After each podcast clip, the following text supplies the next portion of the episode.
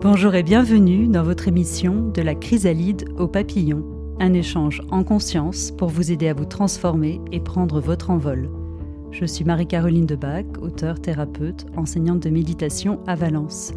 Deux fois par mois, nous abordons un sujet ensemble autour de questions que vous vous posez. Aujourd'hui, nous accueillons Martine. Bonjour Martine. Bonjour Marie-Caroline, bonjour à tous. Quel sujet souhaites-tu que nous abordions aujourd'hui ensemble? Eh bien, c'est un sujet grave euh, qui n'est pas facile. C'est le sujet de la mort euh, d'une personne que l'on a à côté de soi, euh, en l'occurrence très âgée. Et comment faciliter le passage de cette personne alors que cette même personne, par exemple, ne veut pas en parler? Hmm. C'est un sujet qui est grave et qui est aussi fondamental et très tabou. Oui. La personne souvent ne souhaite pas en parler, la personne qui est en fin de vie, mais souvent les proches non plus ne souhaitent pas en parler.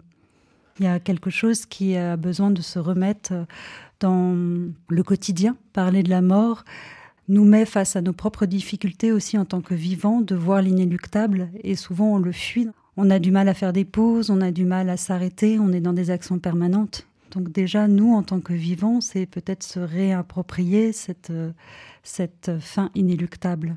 Oui, c'est ça. On est dans la fuite. On est dans la fuite. Mm. Donc il y a, souvent on, remet en fait sur le, on dit c'est le, la personne qui est en fait de vie qui ne souhaite pas en parler, mais souvent d'abord c'est nous, c'est nous en tant que vivants. Absolument, je peux en, témoigner parce que je, cela, cette question concerne aussi bien la personne euh, qui est avec moi que moi-même, bien, entendu. Mm, bien sûr. Et souvent, on va la rassurer, on va lui dire euh, Mais non, ça va aller. Et en fait, c'est à soi-même qu'on se le dit. Peut-être que euh, une des premières choses aussi, ce serait de, de réintégrer la mort comme faisant partie de la vie. Souvent, on oppose la mort et la vie, alors qu'en fait, la vie, c'est la naissance et la mort. C'est les deux à la fois. Et nous, on croit que la mort et la non-vie, c'est pas tout à fait ça. La mort, c'est un passage, comme la naissance est un passage. Et ces deux passages font ce qu'on appelle la vie. Si on le ramène à, notre propre corps, en permanence dans notre corps, on a des naissances et des morts de cellules, et c'est ce qui nous permet d'être en vie. Ça, c'est déjà une, des, premières, euh, des premières choses à, réintégrer. Oui. Et, et avec ça, peut-être aussi de réintégrer le fait que notre conscience n'est pas liée à notre corps. Notre corps est un véhicule dans lequel nous allons passer, mais nous sommes plus que cela.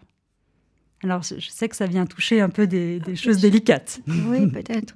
Oui, oui, bien sûr, mais des croyances pour certains ou des expériences pour d'autres, parce que ce qui compte, c'est pas la croyance, c'est l'expérience. Bien sûr, et puis il y a aussi le phénomène quand il s'agit d'une personne proche de soi, de sa famille ou proche tout court, de l'attachement puisqu'on est aussi attaché au corps de cette personne, à son apparence. On oublie que cette personne est, plus que simplement l'apparence qu'on a, surtout quand il y a un phénomène de maladie ou, de vieillissement avec cette transformation que l'on voit mm, et qui nous affecte. Euh, forcément, puisque on, sent la fragilité, on, voit le, le, travail du temps, et on oublie effectivement que cette personne est plus, que, ça. cela. Et c'est vrai que si, avec nos yeux, déjà, on s'arrête à l'apparence physique, du coup, on est dans de la tristesse. Oui. Alors que si on regarde avec les yeux du cœur, on est dans un autre niveau déjà et on peut commencer à tisser un autre lien avec la personne. Et du coup, on, quitte la tristesse pour aller vers un espace qui s'ouvre et où on peut la, la, mener euh, en s'adressant donc de cœur à cœur, en s'adressant aussi à sa conscience et la mener à à se fluidifier. La conscience, euh, lorsqu'elle va, quand la personne va naître, il y a aussi une densification de la conscience. Dans les, quelques mois de, la grossesse, euh, il y a hum, une intégration de la conscience qui se densifie dans le corps de la personne. Et c'est la même chose à l'inverse dans le passage de la mort. Et donc il y a une fluidification de la conscience.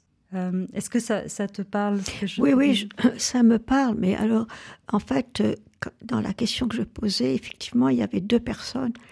Euh, je posais la, la, question pour la personne en question qui, mm.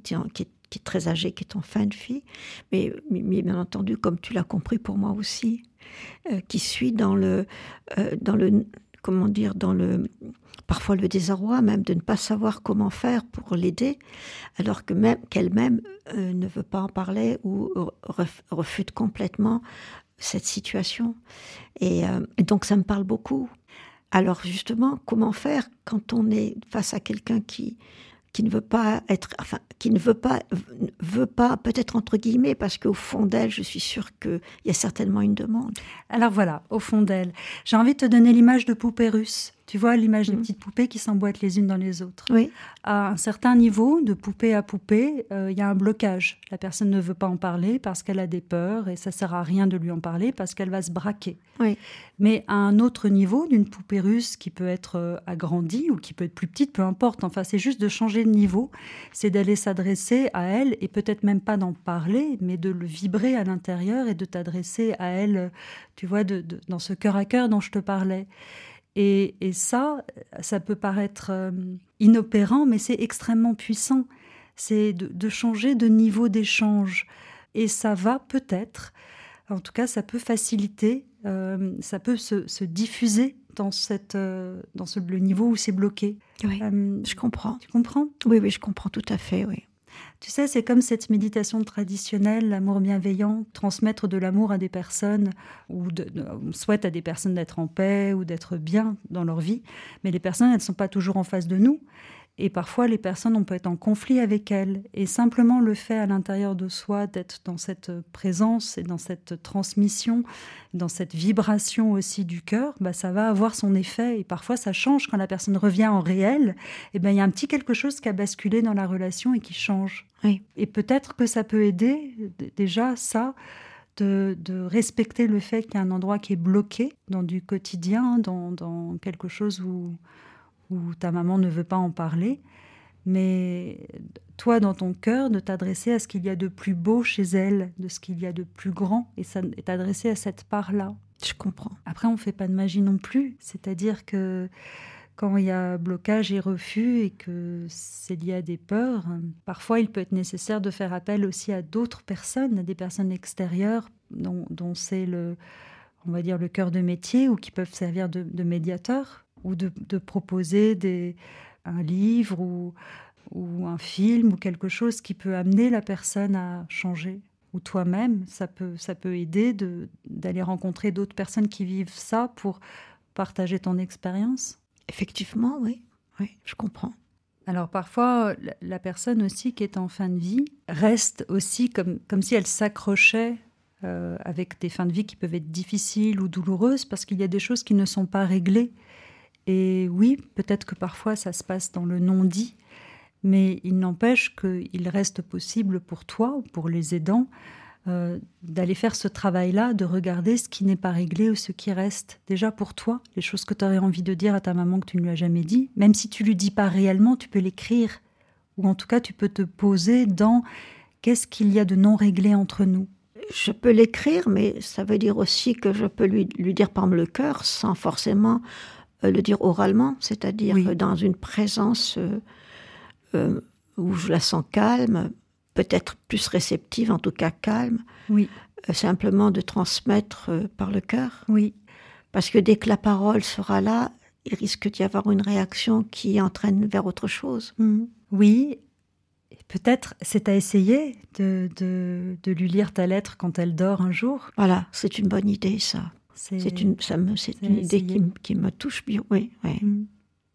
Je crois qu'en la matière, euh, c'est tellement complexe que à chacun d'entre nous d'être créatif. Il n'y a, pas une chose qui va marcher pour tout le monde. Mm.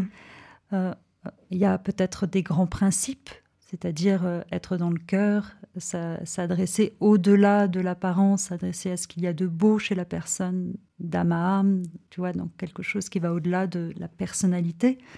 Mais après, peut-être un dessin, peut-être un poème, peut-être euh, d'aller par le symbole. Si le symbole est là, c'est que le symbole ou l'art ou la poésie nous aide. C'est des médiums qui nous aident à, dire l'indicible. Mm.